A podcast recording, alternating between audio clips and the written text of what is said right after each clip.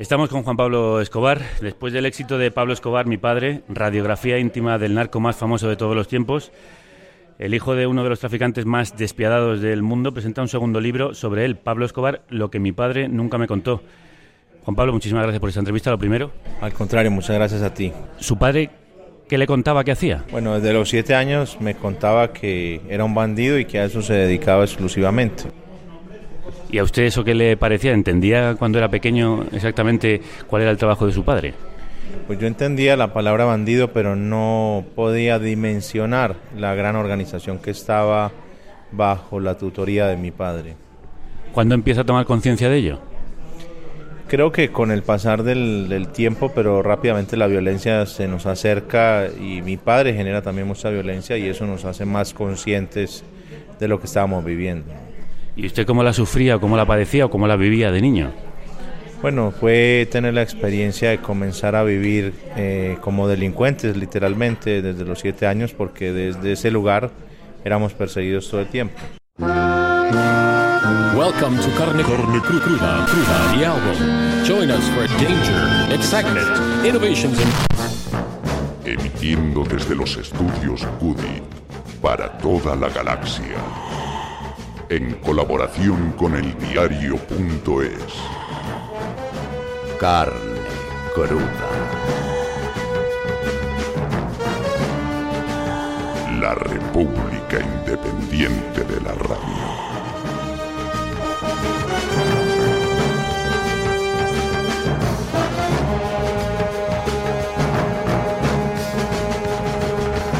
Crudos días. La República Independiente de la Radio ha salido a la calle a encontrarse con el hijo del narco más famoso de la historia, Pablo Escobar. Esta carnicería, asociada a eldiario.es, os ofrece hoy una entrevista en profundidad con Juan Pablo Escobar, que se emite a través de más de 30 emisoras y de nuestra propia web, carnecruda.es, gracias al patrocinio de nuestros productores y productoras y a la colaboración en este mes de marzo de Yorokobu, la revista creativa para mentes efervescentes. El comando itinerante de la radio ha elaborado el guion, montaje y realización de esta entrevista con Escobar Hijo, que os hemos adelantado y a continuación os ofrecemos en su totalidad. Eva López y Roberto García están en el sonido, María y Estefan Grueso en redes, Álvaro Vega en prácticas, Paz Galeana en publi y Manu Tomillo y Rocío Gómez en los guiones y producción de esta carnicería que dirige Javier Gallego.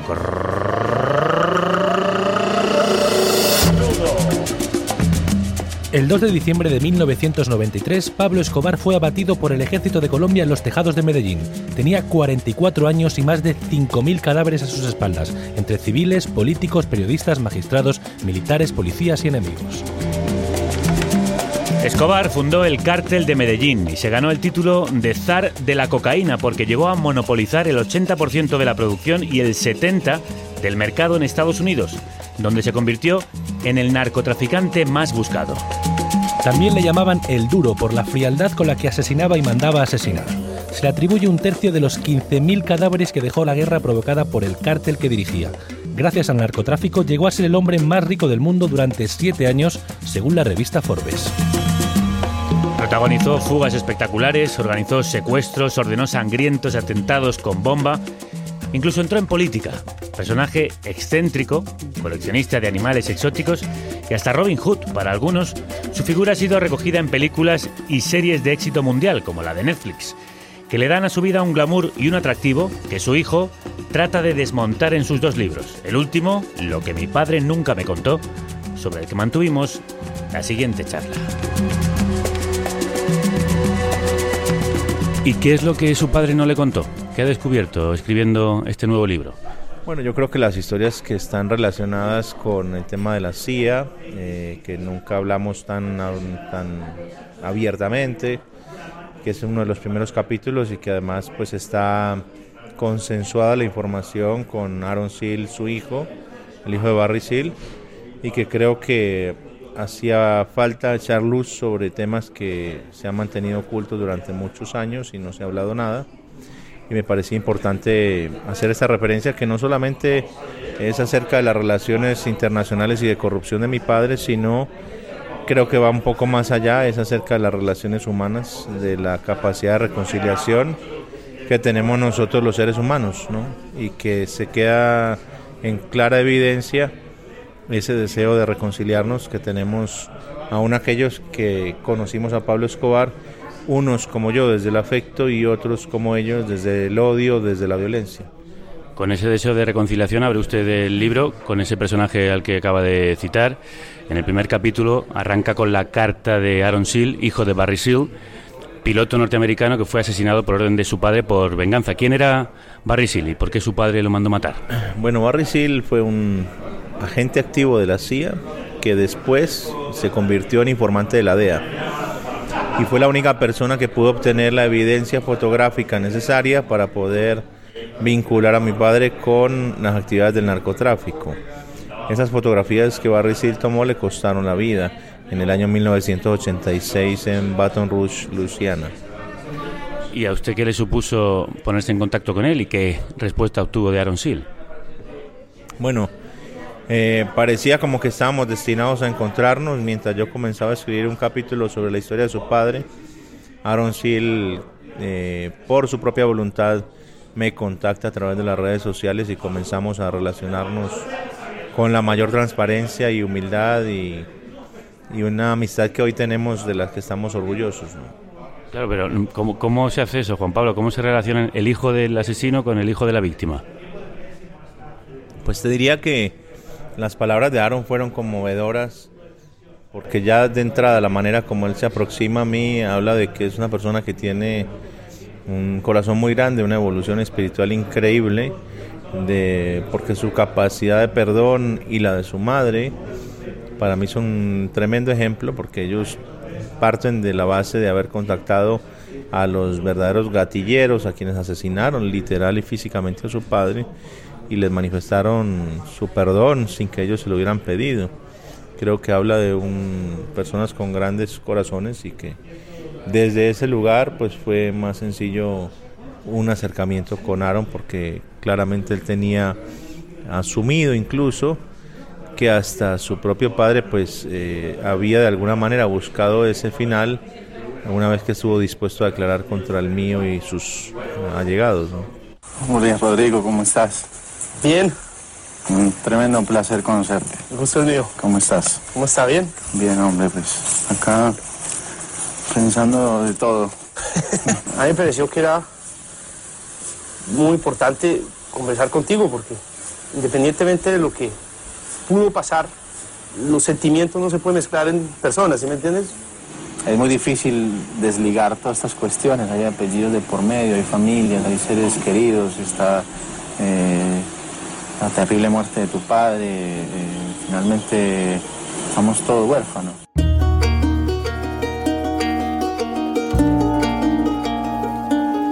Usted lleva con esta labor de reconciliación desde el año 2009, por lo menos, eh, el año en el que apareció el multipremiado documental Los pecados de mi padre, haciendo una labor de reconciliación con las víctimas de Pablo Escobar. ¿Cuándo, cómo y por qué tomó esta decisión? Bueno, yo siempre tuve el deseo de acercarme a las víctimas de mi padre, lo que pasa es que no encontraba la manera correcta de hacerlo.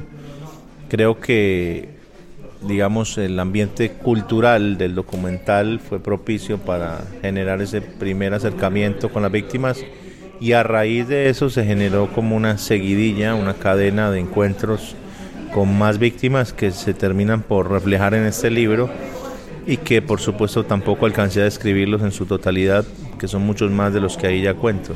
¿Y cómo se enfrenta uno a esa situación? A conocer a personas como Aaron, pero otros hijos de víctimas, otros familiares, ¿cómo son esos encuentros? ¿De qué habláis? Bueno, eh, hay un dolor muy grande en cada víctima, hay una historia que respetar y que valorar. Y las víctimas son muy valientes al buscar un acercamiento porque la mayoría podrían estar perfectamente llenas de odio, de rencor, de resentimiento. Si bien entienden que yo no di las órdenes para asesinar a sus seres queridos, es apenas entendible que, que ellos puedan ver en el hijo de Pablo Escobar como alguien que, como reitero, no es responsable de esos hechos, pues siempre se han trasladado culturalmente esos odios hacia las nuevas generaciones. Y lo que creo que es loable es que justamente las víctimas no han permitido que eso suceda. Pero le quería preguntar por el detalle. ¿Qué le dice usted a un, a una víctima o a esa familia cuando se, se enfrenta a ellos por primera vez? Cada víctima tiene uno su manera de aproximarse en, virtud de, muchos, de muchas cuestiones, de, de, piel, de sensaciones, de momentos, de contextos. Pero yo lo que les digo a la primera oportunidad es, eh, no desaprovecharé la oportunidad de pedirte perdón por el dolor que mi padre te causó a ti, a tu familia, a los tuyos. Eh, me parece que es la primera posibilidad que tengo de, conversar, de hacer un inicio de una conversación directa, franca y honesta.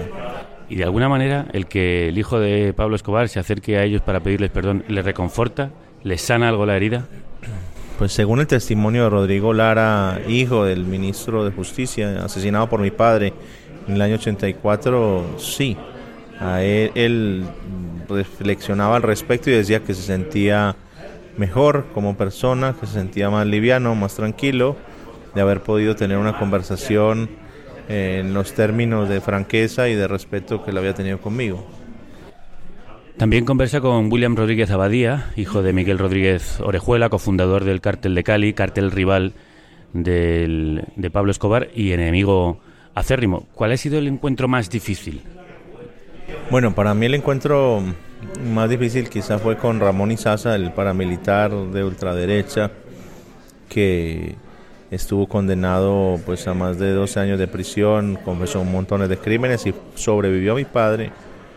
Eh, fue una persona que digamos se enfrentó a mi papá de una manera feroz eh, y valiente porque mi padre ejercía mucho miedo sobre los demás en ese momento y puso una cuota altísima como fue la vida de su hijo Johnny Sasa, con lo cual pues hacer un acercamiento hacia un jefe paramilitar que por supuesto ya está retirado y, en su casa, pero claramente sentía miedo de la reacción que podría llegar a tener al verme a sabiendas de que estas historias de violencia nos tenían tan unidos. ¿Y cómo fue ese encuentro? Yo llegué solo y él con 25 hombres. Tenías más miedo que usted. No lo sé, no lo sé. ¿Y se pudo desarrollar con fluidez? Una, manera, una buena manera de verlo, pero la verdad que no. Yo creo que él tenía la intención seria, honesta, de hablar sin tapujos sobre lo que él había sido mi padre para él, su propia historia de vida.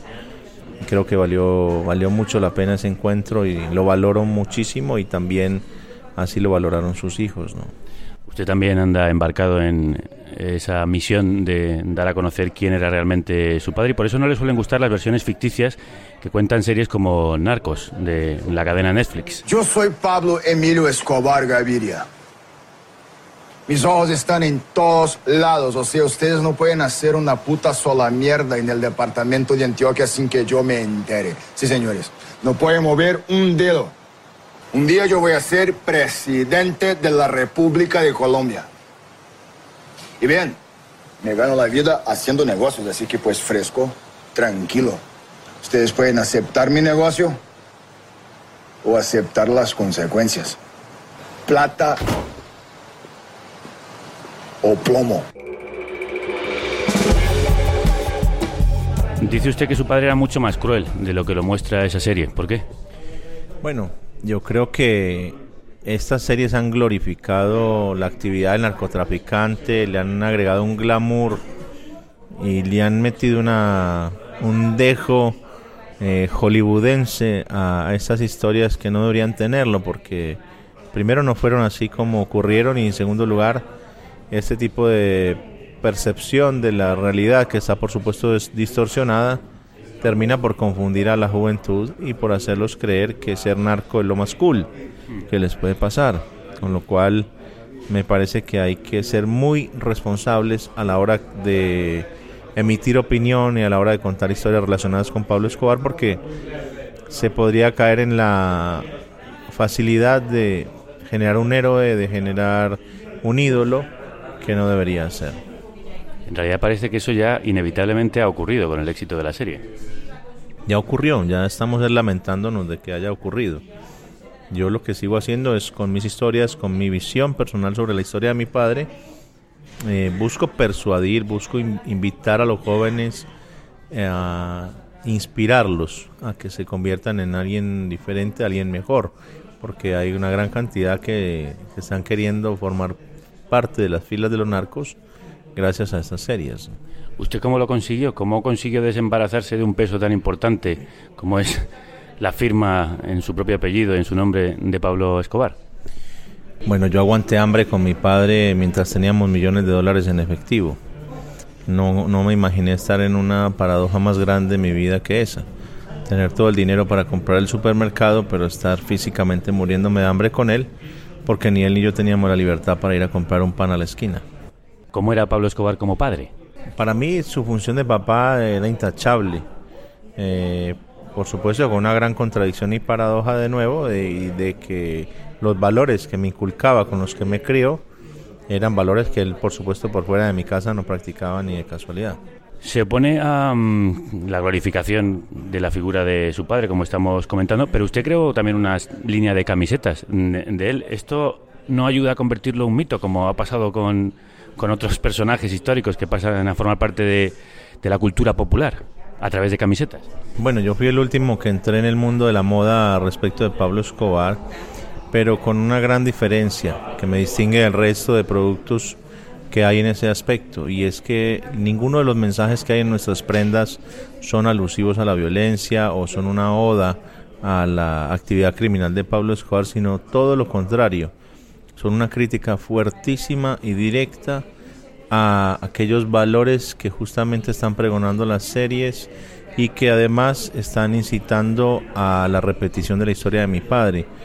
Todo lo contrario, yo entiendo a la moda como un vehículo de comunicación y desde ese lugar es que la hemos utilizado, por supuesto, como gancho está la imagen de mi padre, pero como contragolpe están los mensajes claramente escritos que de ninguna manera puede decirse que hacen alusión a esa a las supuestas bondades de una vida mafiosa cuando en realidad no hay nada de, de, bueno en ella sino todo lo contrario. Entonces entiendo que se ha generado un debate pero eh, los que han hecho uso de esas prendas e incluso las madres que ven a sus hijos llevarlas eh, después escriben agradeciendo de que esas prendas han permitido y han generado la oportunidad para un debate sobre la inconveniencia de repetir la historia y los pasos de Pablo Escobar, con lo cual yo no creo que esté haciendo ningún daño a la, a la sociedad, sino al contrario, es un vehículo para generar conciencia en la juventud de lo que no hay que hacer.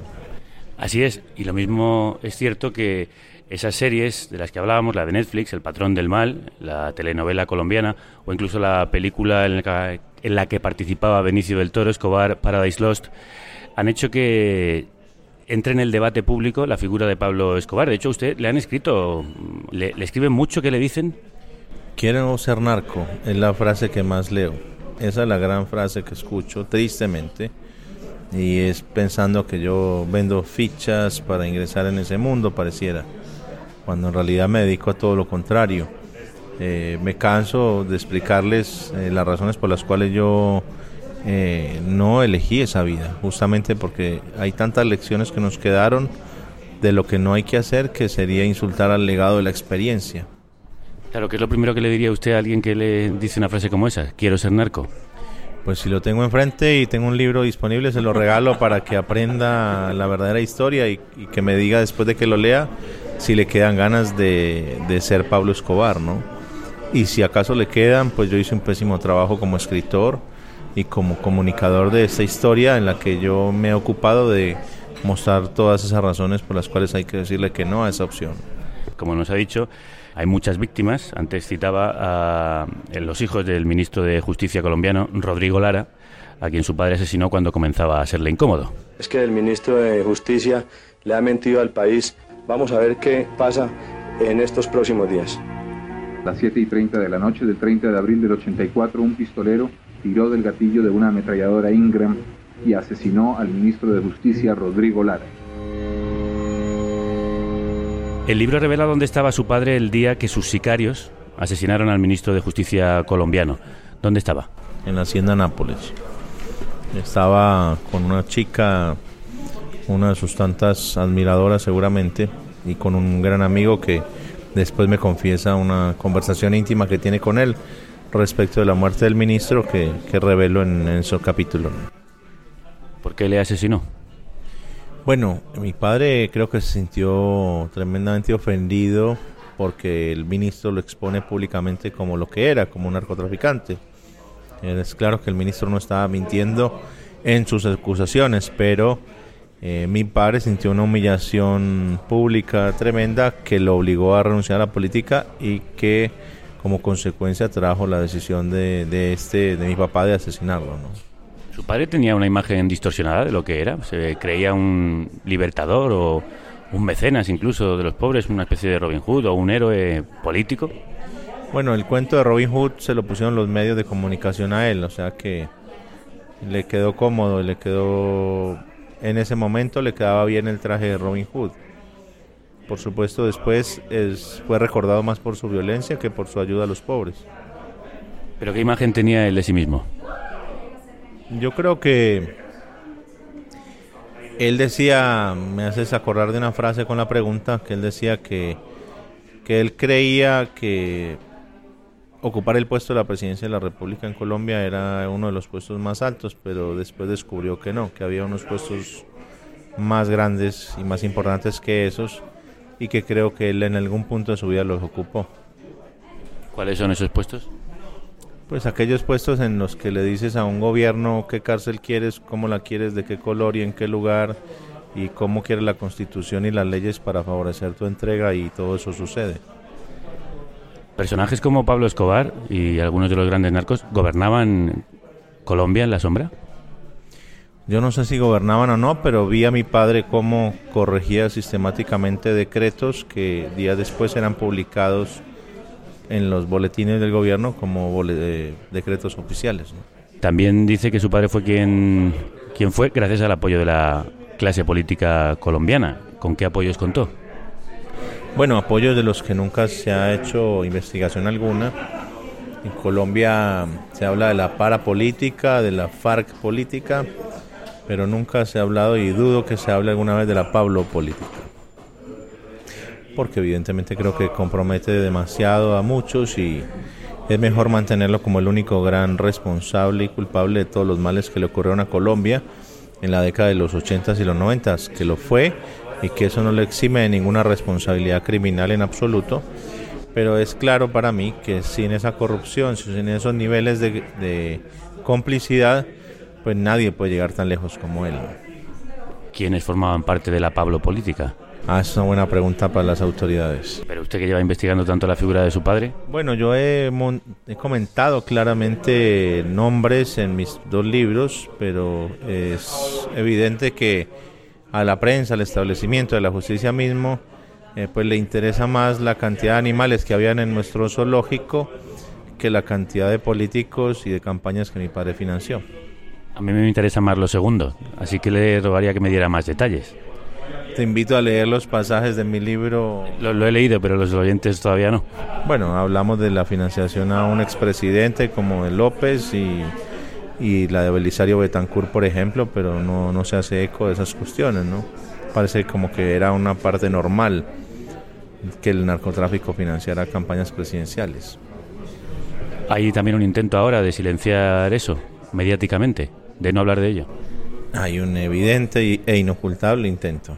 Está, no encuentras esas noticias, encuentras lo menos importante de mis libros, que es eh, cuánto valía la vajilla en la que comíamos o cuántos animales había en el zoológico, pero no cuántos millones entraron en esas campañas. ¿Cuántos millones entraron? En el caso de López, 60 millones de pesos. En el caso del, del Belisario Betancourt, no tengo idea de qué cantidad, pero sé por lo menos que un avión se lo pintaron del color de su partido. ¿Y sigue estando la política colombiana manchada con el dinero del narco? Revisa la historia reciente y no hace muchos gobiernos atrás que no había ni siquiera quórum en nuestro Congreso de la República porque más de la mitad estaban detenidos acusados de vínculos con el paramilitarismo, la guerrilla y el narcotráfico. ¿Qué papel em, jugó y juega el narcotráfico en el conflicto todavía no resuelto de Colombia? No solamente en el conflicto no resuelto de Colombia, sino del mundo entero. Es un papel que a través de su prohibición es garante de la violencia más absoluta. ¿Sigue siendo un obstáculo para que se consiga la paz en Colombia? Yo creo que sí, siempre va a ser un obstáculo el tema de la prohibición porque La prohibición solo garantiza y propone guerra y la financia. No obstante, ¿no cree usted que con los pasos que se han dado y el acuerdo con las FARC se va a terminar, si no toda, una gran parte de la violencia colombiana? Bueno, sin duda que las FARC son un actor de los principales en la violencia del país, pero eso no es una garantía absoluta de que se terminará la violencia en Colombia. Se va a reducir significativamente, pero evidentemente hay otros grupos, hay otras bandas, hay otras cosas que siempre van a encontrar un refugio en el narcotráfico para ejercer la violencia y el poder. Para usted es evidente que la legalización de las drogas sería el fin o por lo menos una forma de disminuir claramente el poder del narcotráfico. Yo no, lo único que sé es que la lucha contra las drogas, como está planteada desde la década del 30 del siglo pasado, ha fracasado por nocaut. Juan Pablo, muchas gracias por permitirme enviarte un mensaje privado. Me llamo Aaron Seal y mi padre fue Barry Seal. Estoy seguro de que estás tan familiarizado con este nombre como yo lo estoy con el de tu padre.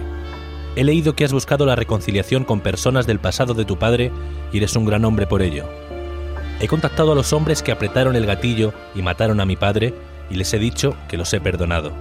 No solo quiero que sepas que no hay resentimientos de mi parte ni de parte de mi madre. Juan, yo más que la mayoría puedo entender lo difícil que ha sido tu vida.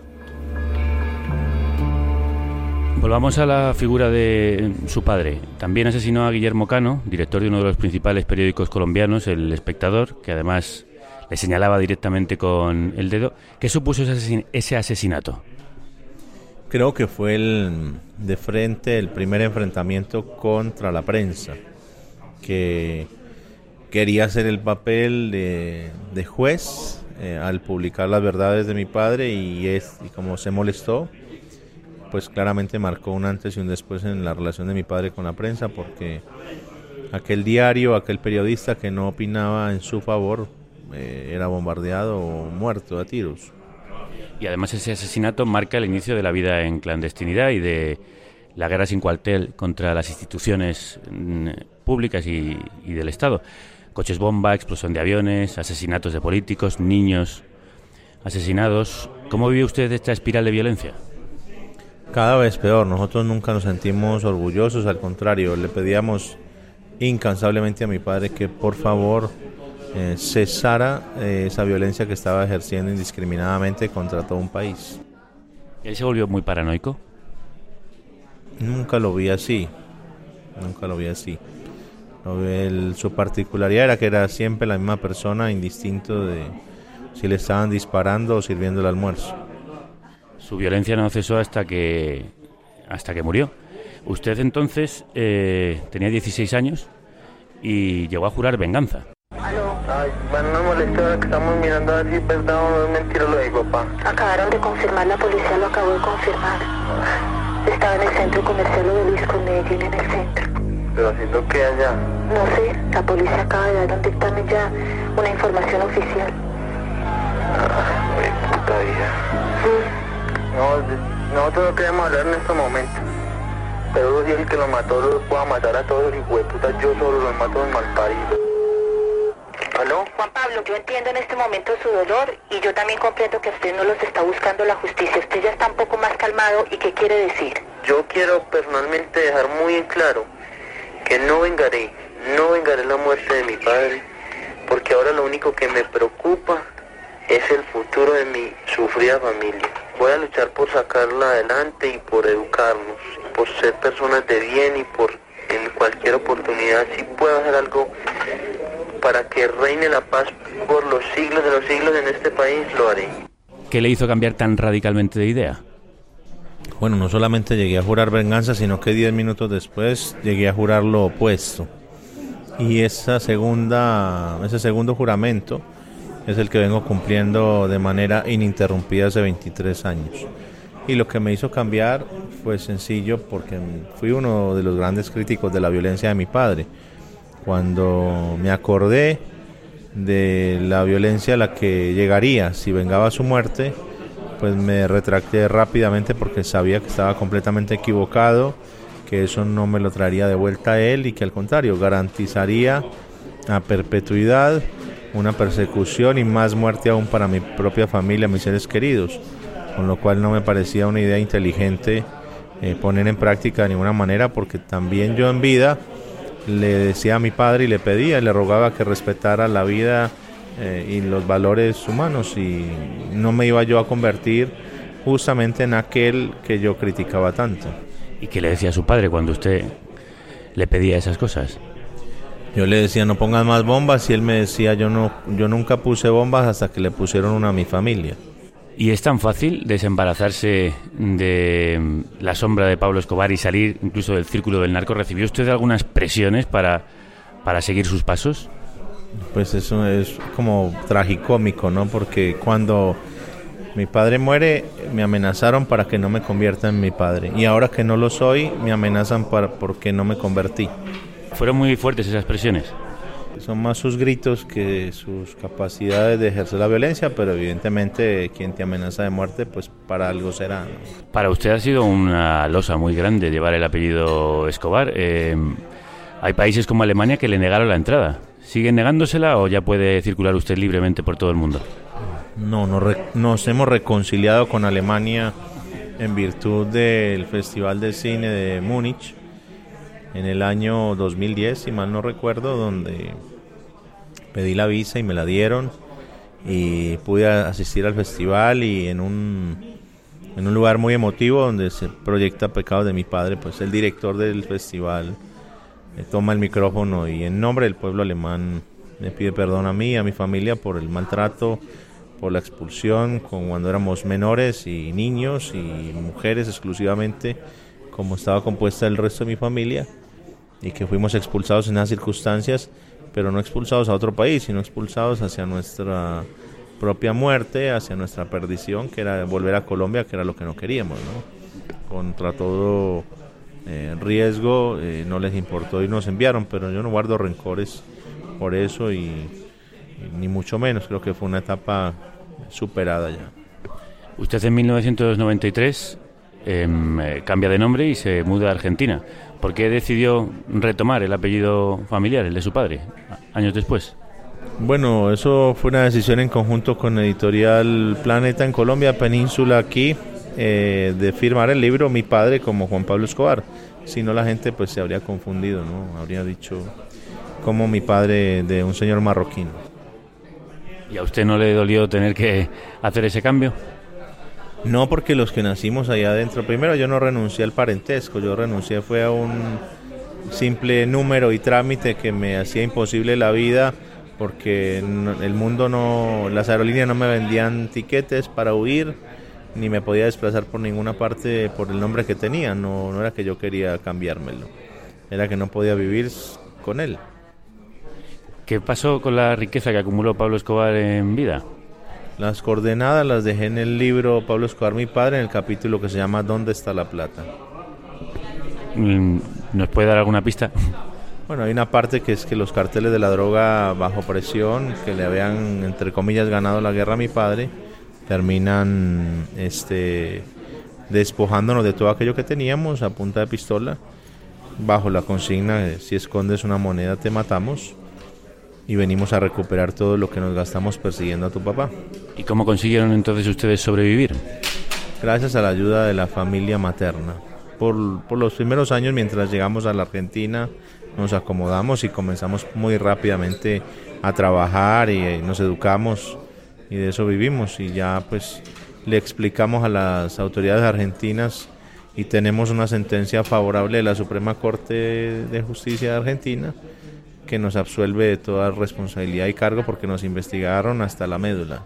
¿Y ahora desde Argentina cómo se ve su país, Colombia? Se ve distante por las amenazas, por la violencia que vuelve a aflorar casualmente unas horas después de que presento este libro. ¿Qué violencia le en amenazas desde allí? En realidad eh, no quiero hacer eco de las amenazas porque sería ayudar a propagarlas y ayudar al personaje que está detrás de ellas, pero sí son amenazas que, que son de atender en el sentido de que eh, pues son incoherentes desde quien las lanza, por lo que te explicaba ahora. Antes era por el temor a que me convierta en Pablo Escobar 2.0 y ahora porque no me convertí. Hay como una gran incoherencia. Entonces, ¿cuál es el lugar, me pregunto yo, que debería ocupar en la sociedad para que estén todos contentos?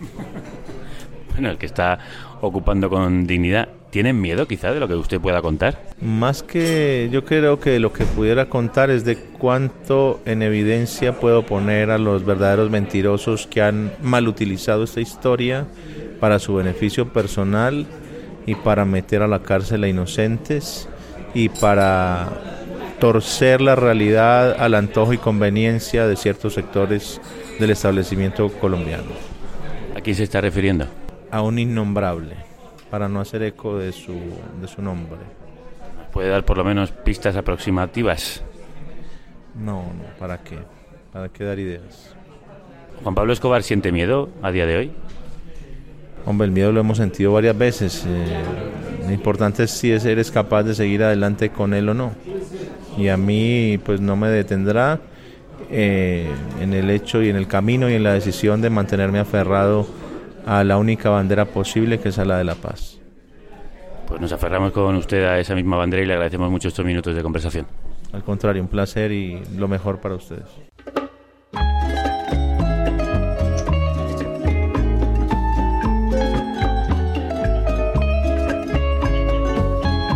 La deliciosa canción del brasilero Rodrigo Amarante que sirve de tema principal de la serie Narcos.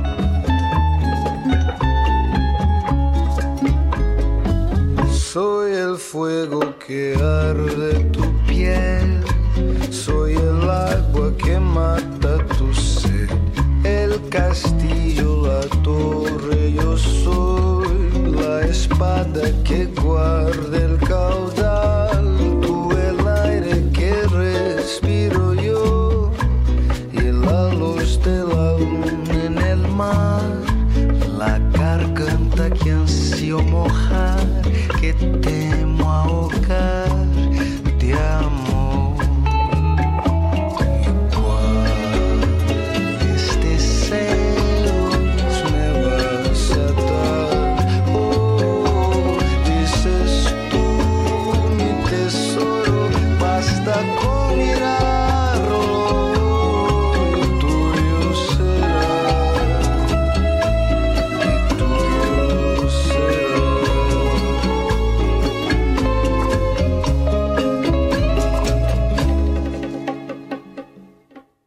Vamos a conocer a alguien que también sabe mucho de monstruos, de cómo crearlos y recrearlos precisamente en la pantalla. Él es uno de los responsables de efectos especiales de maquillaje más premiados de nuestro país, capaz de inventar criaturas de ciencia ficción y hacer la ficción realidad. ¿Cómo? ¿Cómo lo haces? ¿Cómo lo haces? ¿Y yo cómo lo hace? ¿Cómo? ¿Cómo lo haces? ¿Cómo haces eso? ¿Cómo fas? ¿Pero cómo lo haces? ¿Y ti cómo fas? Tío, ¿cómo lo haces? ¿Cómo lo haces? Al Goya, al mejor maquillaje y Y el peluquería. Goya es Y el Goya es para Pedro Rodríguez Pedrati. Pedro Rodríguez. Pedro Rodríguez Pedrati. Hola a todos, soy Pedro Rodríguez y eh, me dedico a efectos especiales de maquillaje. Con Alex de la Iglesia hemos hecho cosas bastante extrañas, poco habituales y de este país. Personajes fantásticos que viven en una cueva, que no tienen piel. En esta última de los últimos de Filipinas, por ejemplo, hicimos efectos de ponerles pómulos simplemente para hacerles más demacradas por la enfermedad, por el hambre y tal. Por ejemplo, una barriga embarazada, envejecer ciertas edades, cambiarle la nariz a un actor, hace poco unos dientes. Nosotros entramos en la película cuando hay que realizar algo que no se puede llegar a realizar con color únicamente, sino que requiere de un volumen extra, ya sea una herida, ya sea envejecimiento, un personaje fantástico. Son protésicos, pero también a la vez son muñecos, es decir, dummies, todo lo que requiera un volumen aplicado a la piel. La brujería, el concepto nació aquí.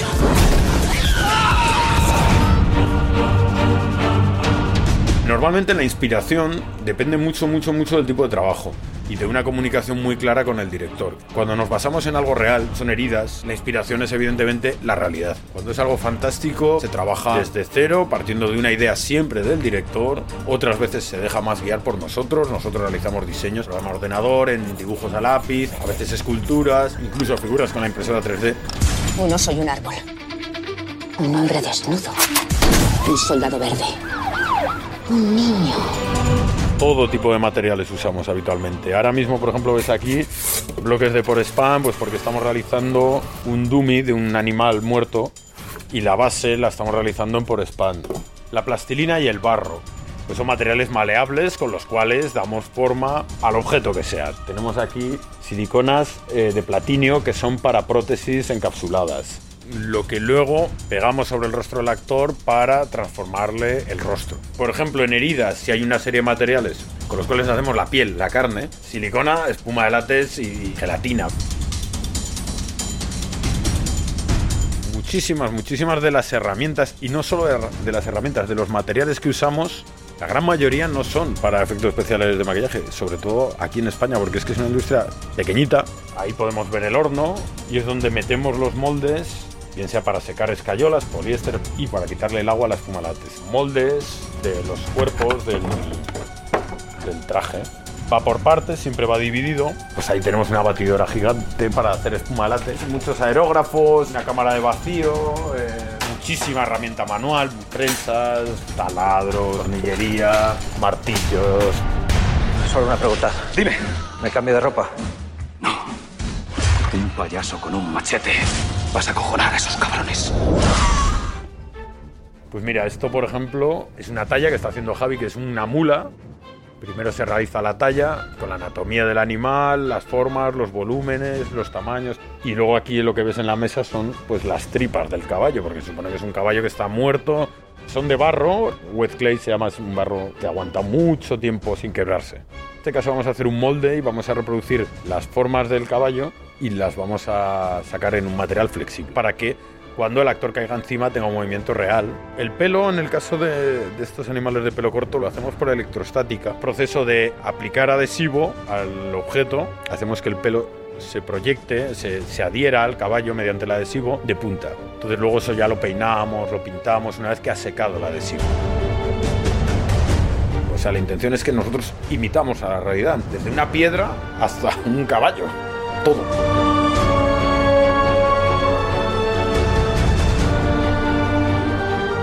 De los abismos donde habitan los monstruos a los abismos donde habitan nuestros demonios. El viento nos trae canciones que soplan como el aire en el pelo de un caballo.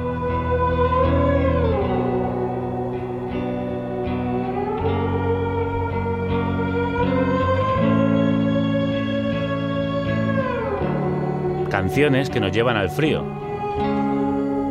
pero acaban calentándonos como una primavera en mitad del invierno.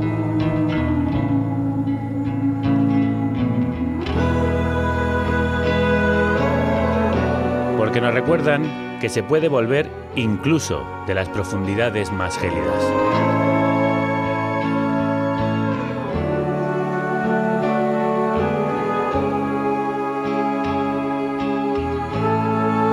Son las canciones del disco Abisme, Cabal, Hibern, Primavera y Tornar. Abismo, caballo, invierno, primavera y volver. Las canciones con las que ha vuelto desde el invierno con luz primaveral Pau Balbé. Batería en Inspira o con María Coma, segunda batería de Stan Steel y desde hace años, creador en solitario.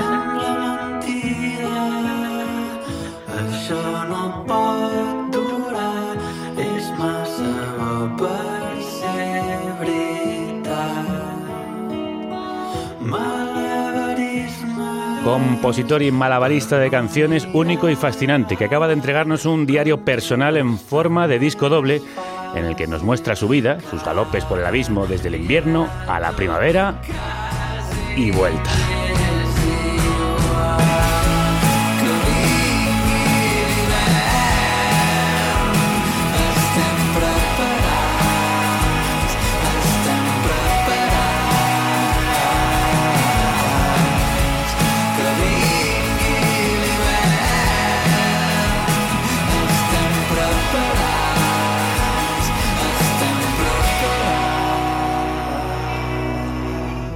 Y en el que demuestra que se puede cabalgar solo como un llanero solitario, autoeditarse y vender su música en mano o por correo. saliéndose del mercado y de la lógica que nos han dictado. Y diciendo que venga el invierno, que estamos preparados. Preparados para atravesarlo y para saltar el abismo con el caballo de las canciones. Las canciones de Pau Valvé. Que Gulliver. Que venga, que venga, que estamos preparados.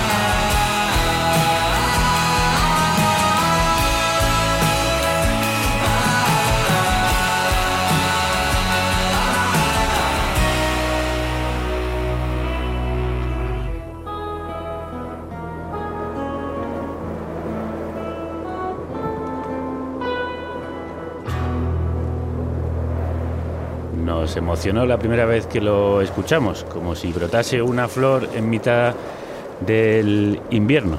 Y el viento nos ha traído a Pau Valvé hasta aquí para presentar este discazo. Enhorabuena, amigo. Sí, muchas gracias. Bienvenido. Igualmente. Es un enorme placer que hayas venido a presentar este Abismo, Caballo, Invierno, Primavera y Regresar, que tiene un título muy enigmático. Palabras, Sí. además, creo, sacadas del propio disco, ¿no? Sí, como esta vez el disco es un disco doble y, y no va de un tema, sino más bien de un viaje, quería que el título también fuera un poco, dejara un poco claro que, que no va de una cosa, sino que es más bien un, un listado de etapas por las que va pasando el disco. ¿no? Pero bueno, al final habéis elegido palabras que sí que tienen alguna significación. Sí, no, no, claro, son palabras que salen a lo largo del disco y que para mí, mm, poéticamente, no muy claras, pero sí que definen todas las etapas por las cuales va pasando. ¿no? ¿Has ido a los abismos? Sí, bastantes veces. y has regresado de ellos a caballo. Sí. Pasa que mola que el título puede, puede querer decir dos cosas, ¿no? O sea, estar en el abismo, coger el caballo, atravesar el invierno, llegar a la primera y volver a ser quien eras. Sí. O volver al abismo, claro. Claro, son o volver al principio, efectivamente, volver al principio de Y este- depende del día, para mí dice una cosa u otra.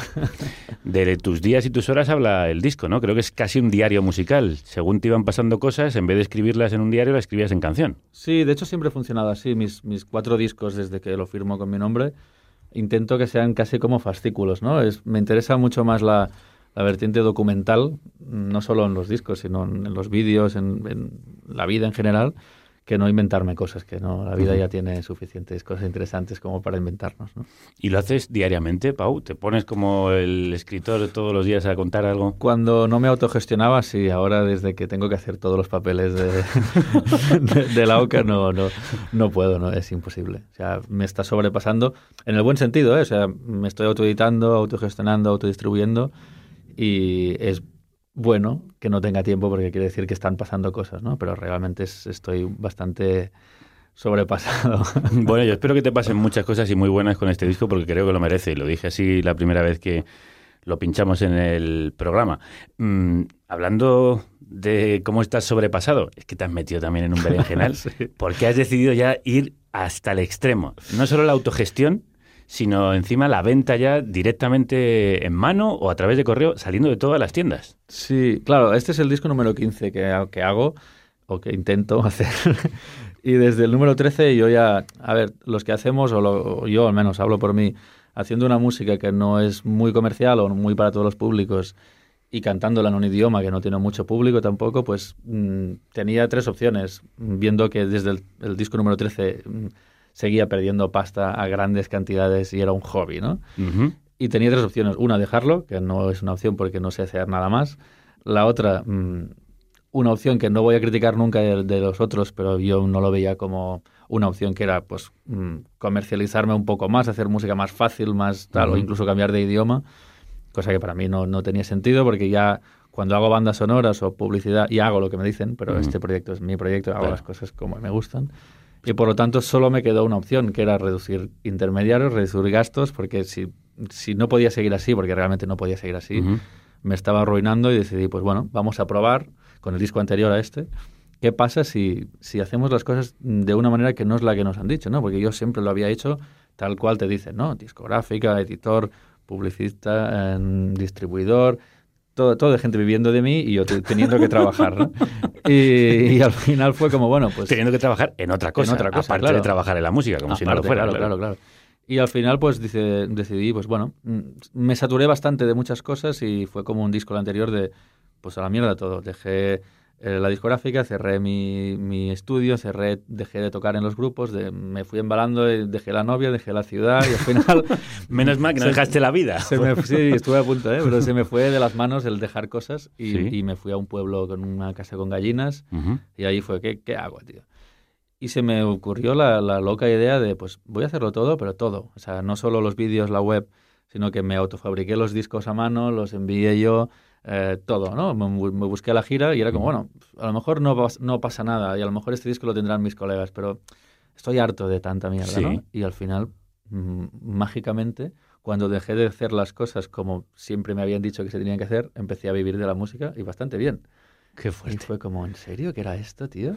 Qué cabrones, nos han estado estafando todo ese tiempo, ¿no? Y al final, pues desde, claro, como no lo organicé mucho, fue bastante caótico ese disco, se me sobrepasó porque hice hasta una gira europea, hice 90 conciertos, o sea, fue bastante pam. Y este disco es un poco la, la profesionalización dentro de la autoedición, ¿no? Ujú. Vi todos los errores, vi todos los las cosas que me pillaron desprevenido y esta vez lo he organizado un poco más y como lo he organizado un poco más me he podido permitir el lujo de añadir la, la autodistribución Ujú. porque al final cuando estás en una discográfica no te dan las, las- los datos exactos, ¿no? Y en cambio cuando me autoedité el, el anterior vi que realmente los discos no se venden en las tiendas, no se Ujú. venden en las plataformas, no se venden en, en iTunes. Los discos se venden en los conciertos y los vendía en la web por correo, ¿no? Ujú. el, el link de venta que llevaba a un distribuidor, pero la- los datos yo los tenía y era como si los estoy vendiendo yo. ¿Por qué tengo que tener un distribuidor que se queda un pastonazo de todos los discos, no solo los, los que vende él? Totalmente. Y al final pues dije, pues para, a lo mejor pierdo un 15% de las ventas, pero mm, con un 85% si me lo quedo todo yo, me sale a cuenta. O sea, es un decrecimiento que tanto de moda está, pero real, ¿no? Vamos a vender menos, pero vamos a de- vender mejor. Y de puta madre. Pues me alegro muchísimo y me encanta la historia que nos acaba de contar Pau Balbé, que lo que ha hecho es ver que las cosas, tal y como le habían contado, no funcionaban, que ahí el aire estaba estancado y podrido, y igual se abría la ventana y empezaba a hacer las cosas de una manera diferente, en vez de tanta oscuridad, empezaría a ver colores, y así ha sido. Así ha empezado a cantar en colores.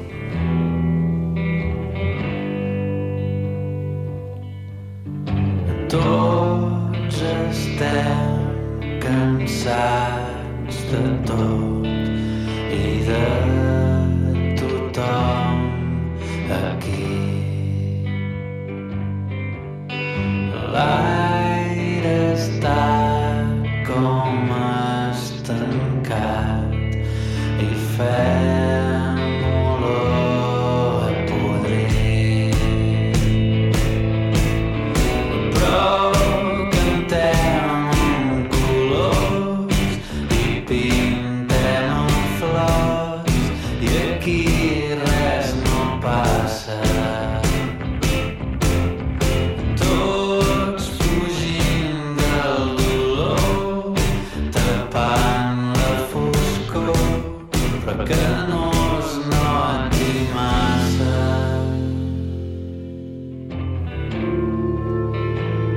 Todos estamos cansados de todo. Y de todo el mundo aquí. El aire está como estancado y olemos a podrido. Pero cantamos en colores y pintamos con flores. De portes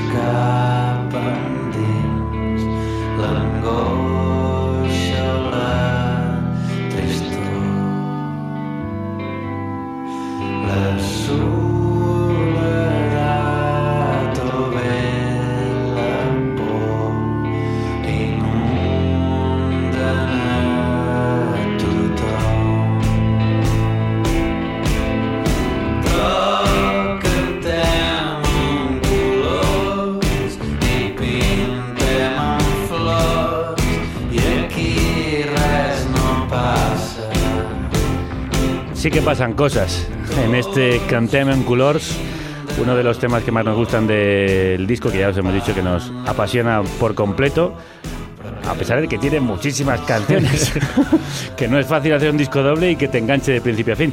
Eh, es ponértelo todo en contra, Pau. Sí, no, no. Fue un poco complicado decidir hacer un disco doble, aparte, porque yo siempre he odiado los discos dobles, ¿no? Es como, tío, resúmelo, ¿no? Coges las 10 buenas y haces un discazo. Claro. Pero al final entendí y me reconcilié con la idea, ¿no? Que en un disco no solo hay música, ¿no? Este disco seguramente también coges 10 y es un discazo mejor que lo que es. Mm. Pero en un disco hay más cosas, ¿no? Y la historia que yo quería contar aquí o, o- o que, que me pasó, porque siempre funciona igual y todos los discos en el fondo son desde el anterior hasta el siguiente, documentalmente todo lo que me pasó, ¿no? Ujú.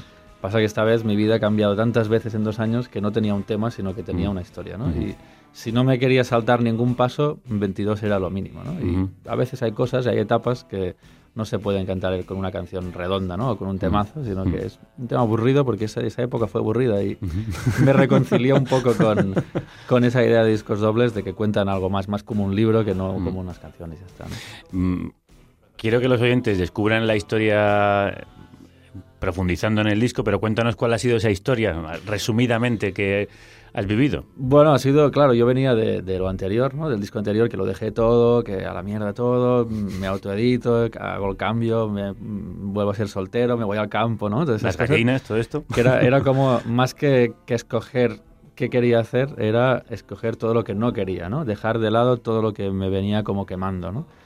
Y claro, este disco es el siguiente paso, ¿no? Una vez es muy fácil decir que no me gusta, pero una vez vacías todo y te quedas en el cero, es como, bueno, ¿y ahora hacia dónde coño voy? ¿no? Y ese- Claro. ese, abismo, ese vacío de, hostia, pues a lo mejor mm, no lo tengo tan claro, ¿no? Y ahora fue, fue una hostia bastante heavy, ¿no? Porque tampoco, en muchos sentidos, tampoco sabemos estar solos, tampoco sabemos estar sin estímulos cada día, ¿no? Y cuando Mm. estás ahí con las gallinas y no pasa nada, un día mola, tres días mola, el, el quinto hace de un Instagram, pero el, el sexto ya es como...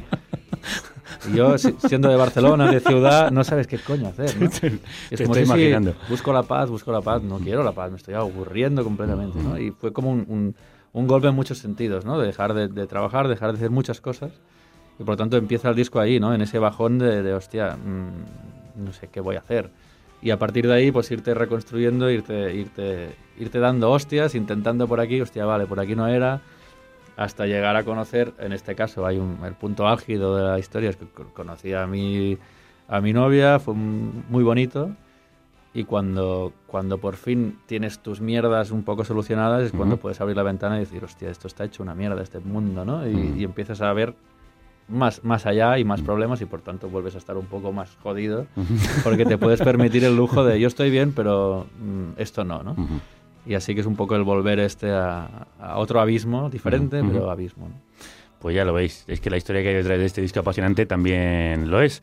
Y como nos contaba Pau, empieza por el momento duro, por eso la primera parte es eh, más oscura. Sí, mm, sí, sí. Y la segunda más claramente lu- luminosa.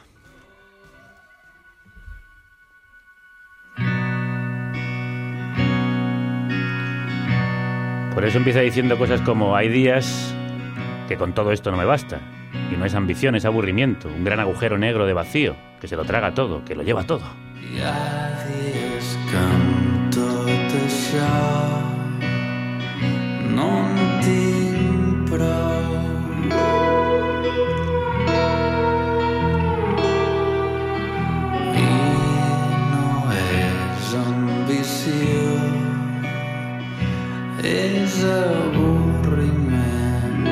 Así dicen, o no me soc yo, o solo soy yo. Este tipo que se quedó solo y que ha descubierto cómo estarlo, ¿no? ¿Has, descubierto, has aprendido a estar solo? He aprendido a estar más solo que antes, aunque no es fácil eh, por largo tiempo. Un- una semana le sienta bien a todo el mundo, pero más... no sé. Hombre, las canciones siempre son buena compañía, ¿no? Sí. Una cosa que he intentado en este disco, que claro, yo soy, si preguntas a mis amigos, todos te dirán que soy un tío más, más bien de chistes, de coñas, de, de tomárselo todo más en coña.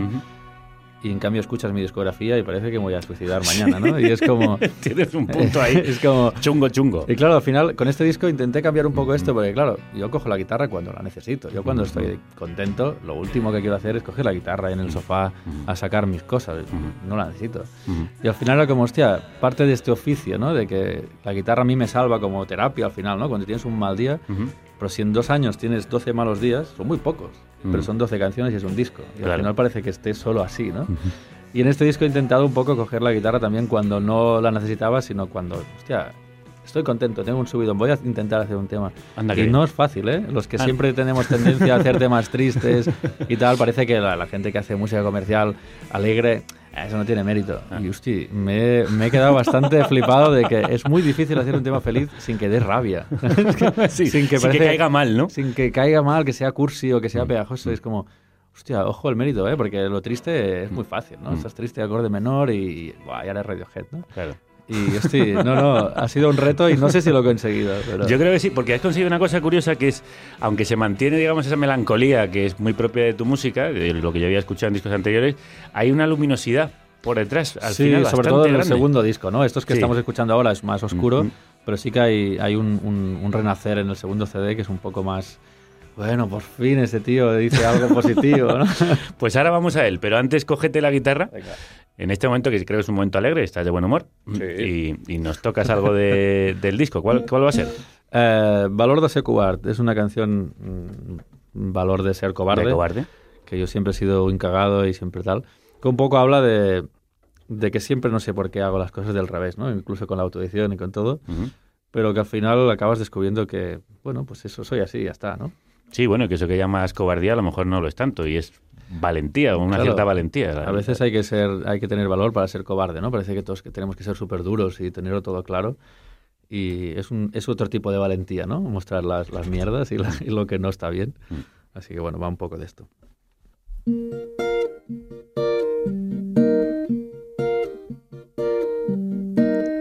Tristesa maca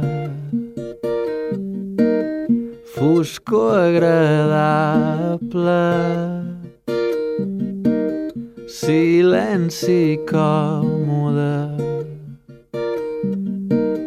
Bonica soledat. Sempre ho faig tot al revés. Però realment ja m'està bé.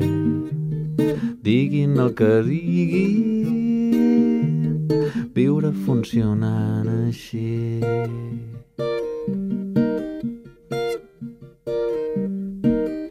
Valor de ser covard. Abstemi tanca bars No ho faig expressament però no ho puc evitar. Sempre ho faig tot al revés. Dim realment ja m'està bé. Diguin el que diguin, viure funcionant així.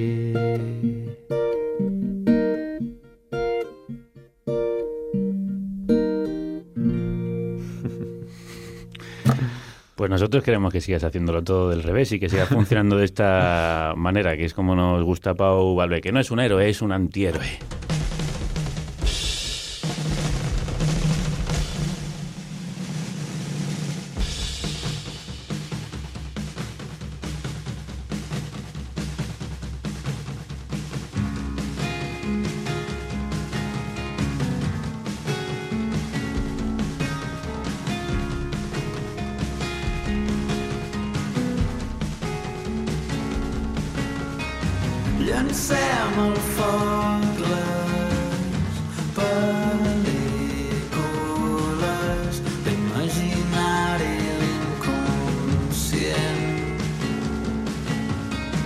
Records que no hem viscut. Ni mai viurem de forats al mig del cap. Però si antiherois la música Un antihéroe como estos antihéroes que protagonizan esta canción que ya sonó por aquí y que quiero volver a pinchar de esa segunda parte, la más luminosa del disco, como Valor de ser cobar, la canción que tocaba Pau en directo. Una canción que quería pinchársela a su autor porque me fascina cómo está producida, cómo suena, esas baterías cruzadas a ambos lados.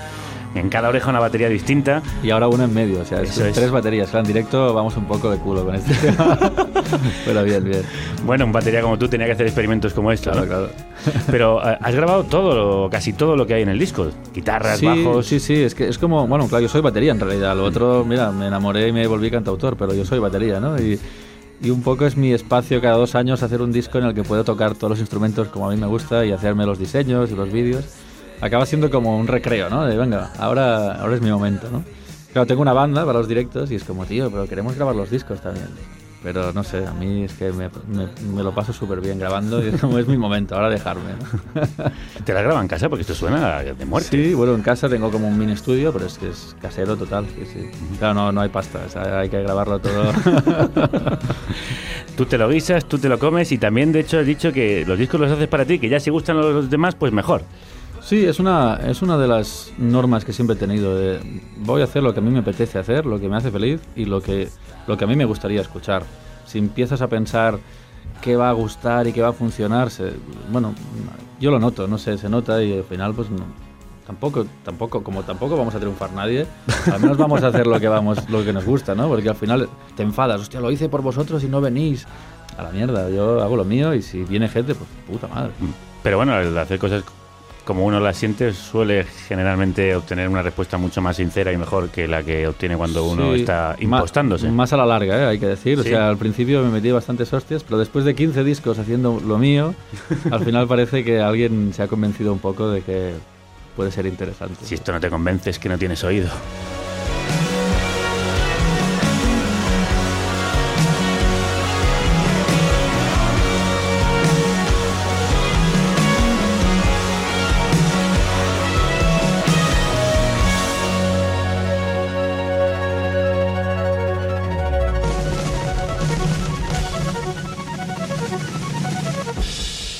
Ese final que me recuerda al Baba O'Reilly de los Who.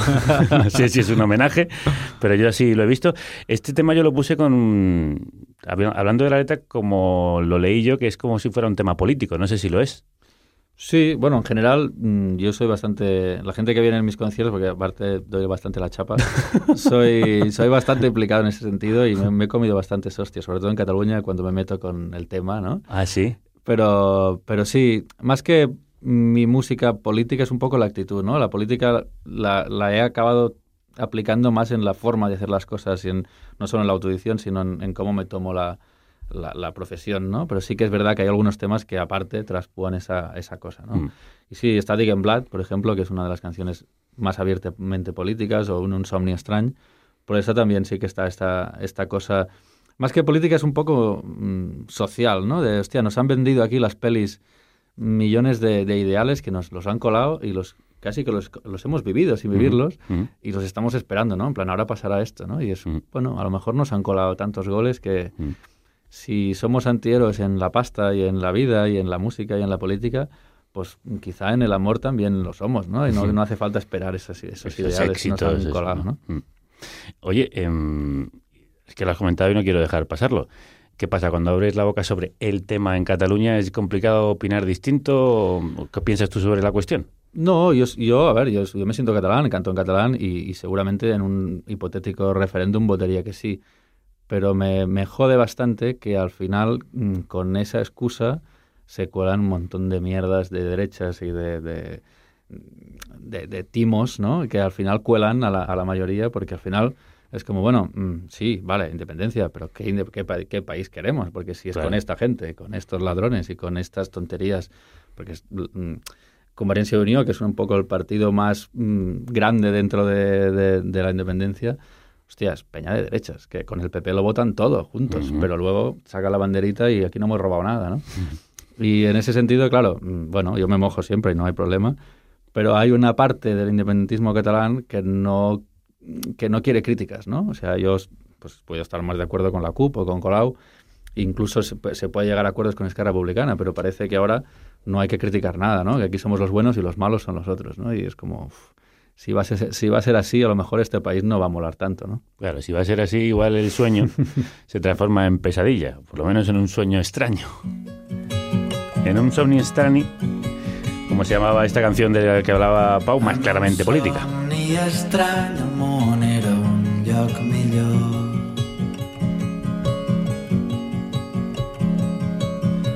Ningú plorava mai d'impotència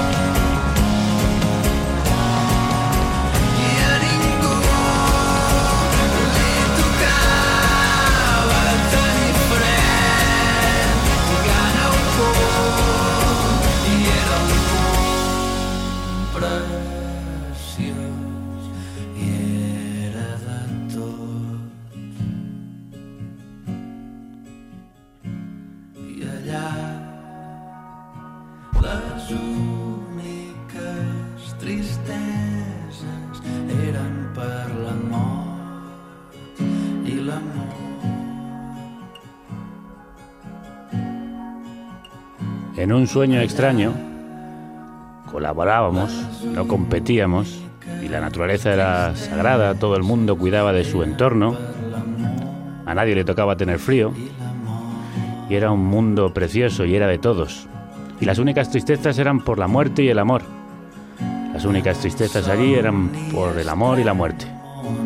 En un sueño extraño, el mundo era un lugar mejor.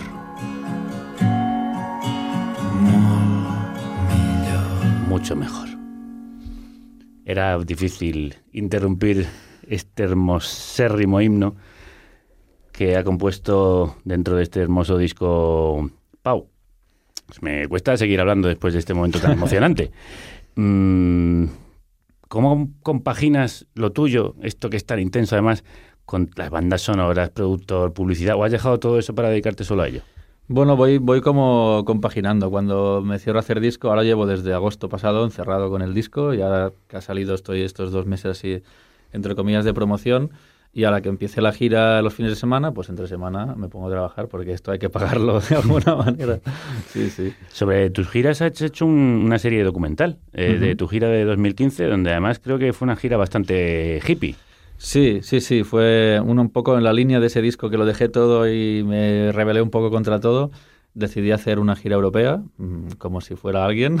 Voy a hacer una gira europea, de Barcelona hasta Serbia. Pau vuelve European Tour. Sí, exacto. Y, y al final pues fue como, hostia, en septiembre no tengo bolos y mi profesión es tocar, yo quiero tocar y mm, si no salen bolos me los voy a inventar. Y al final cogí Couchsurfing, la plataforma esta de que la gente te deja su casa para dormir, su sofá.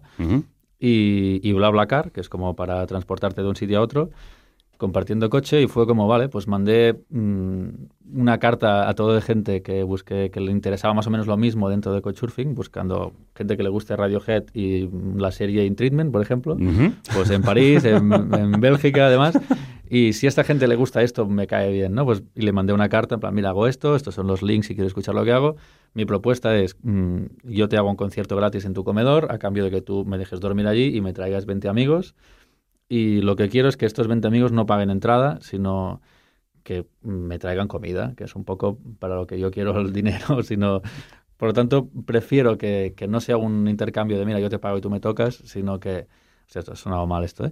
Pero, Sí, ha sonado y tú raro. me tocas un concierto para mí, sino que yo me, me- me- me paso la tarde cocinando para ti, Ujú. tú tocas y después cenamos todos juntos y que nos conocemos y nos llevamos algo de, la- de sobras en un tupper para el día siguiente, nos desplazamos en coche y fueron 15 días, 15 ciudades, 15 conciertos de Barcelona a Serbia y ya puestos era como, pues me llevo un amigo que lo grabe y hacemos como una Claro, serie porque esto claro. hay que compartirlo, ¿no? Y realmente yo soy un cagado, parece que soy un aventurero haciendo Total. todas esas cosas, pero soy un cagado. Y realmente mm, lo ves que te, te vas quitando miedos y dices, pues sí, es un engaño, si esto, la gente es buena todo el rato, todo el mundo es, es, es buena gente a todos los sitios, ¿no? Y, hostia, fue increíble. Yo lo, lo quiero repetir ya porque fue muy, muy bonito. Flipaste, ¿no? Sí, sí, claro. Y ahí Llegar a, Ser- a Serbia, 15 conciertos, 15 días, 15 ciudades, con cero euros, sin intercambiar dinero, fue increíble. Hemos llegado a Serbia, hemos hecho 15 conciertos, hemos conocido a un montón de gente y no hemos puesto pasta solo por los caprichos. Mira, voy, a, Claro. comer, voy a comer, necesito un croissant, ahora mismo lo necesito, pues Sí. te lo compras. Pero no, no era necesario para llegar a Serbia ese dinero, ¿no? Fue increíble, fue increíble. Y así lo contó en su serie. Ahir vam començar a fàbrica Moritz, a, a Barcelona.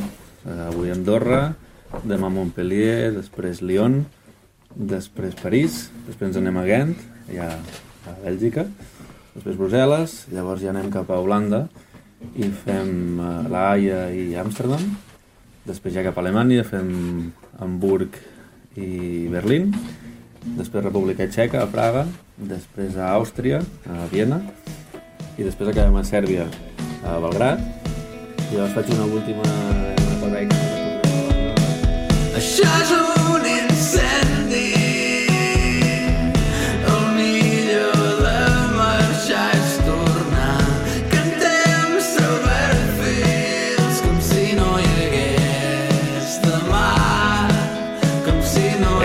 marchar es tornar. Lo mejor de marcharse es regresar.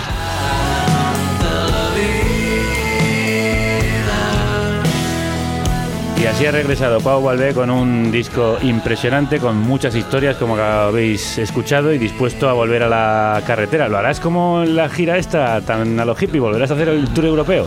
A lo mejor estamos mirando en Reino Unido en, en otoño, pero ahora voy con la banda, en plan serio, en plan cañero, tenemos ganas de, de petar un poco ¿no? con este disco. Pues nosotros queremos que nos regales una última canción y después damos todas las fechas de los conciertos, que está todo el mundo ya ansioso por conocerlas. ¿Pero dónde toca este hombre? Pues muy pronto, muy cerca de tu casa, casi en tu salón. Hoy aquí en tu carnicería favorita, Pau Albey.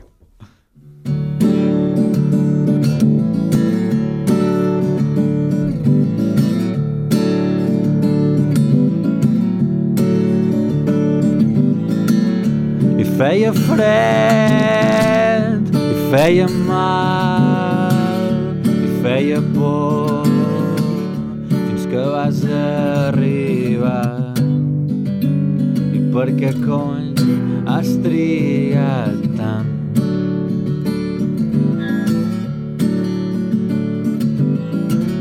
Totes les coses que hauríem pogut quan érem joves ara ja no hi són. Per què collons has trigat tant? Per què collons has trigat tant?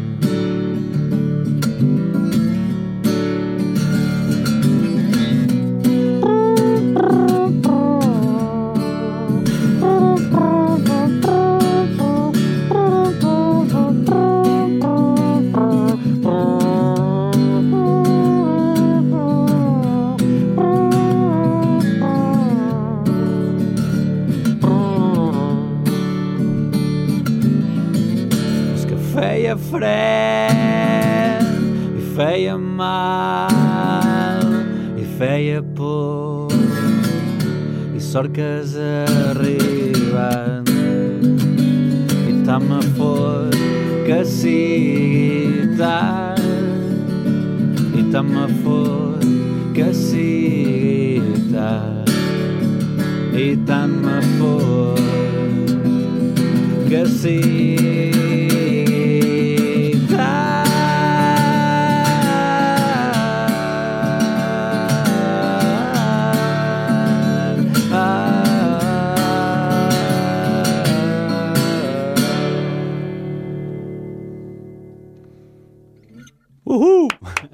Pues qué suerte que ha llegado Pau Balbé a esta, esta república independiente de la radio. Tocando para terminar este Per qué Cuyons has trigat tant? ¿Por qué cojones has tardado tanto, no? Pues eso estábamos nosotros pensando. ¿Por qué cojones has tardado tanto en venir a esta tu carnicería, amigo? Que ha sido un Ay, placer. Igualmente, la verdad. Sí, sí. Esperamos que también estén pensando lo mismo los oyentes. ¿Por qué cojones no habíamos escuchado antes a Pau Balbé?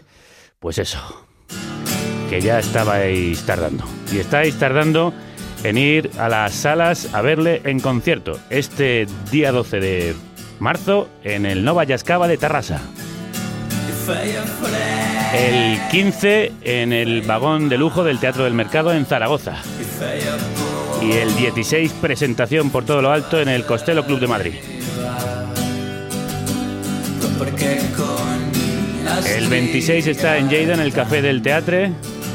El 31 en la, el Jazz Cava, en la cava de jazz de Vic. Y luego se va el 8 de abril al submarino, los submarinos de Reus. El 21 al Cielo de Manresa. Y lo presenta cerca de su casa, en Barcelona, en la sala Apolo 1, el 27 de abril. Acompañado por Daniel Lumbreras. Pues otro que pone luces en las oscuridades. Ay, que nos vamos a ir.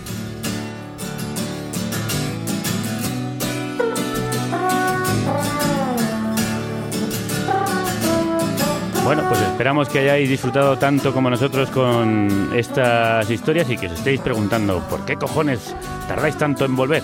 No tardamos tanto, pero la semana que viene estaremos aquí con vosotros y con mucho más, más música y más que contar. Hasta entonces, resguardaos del frío y del miedo y que la radio os acompañe.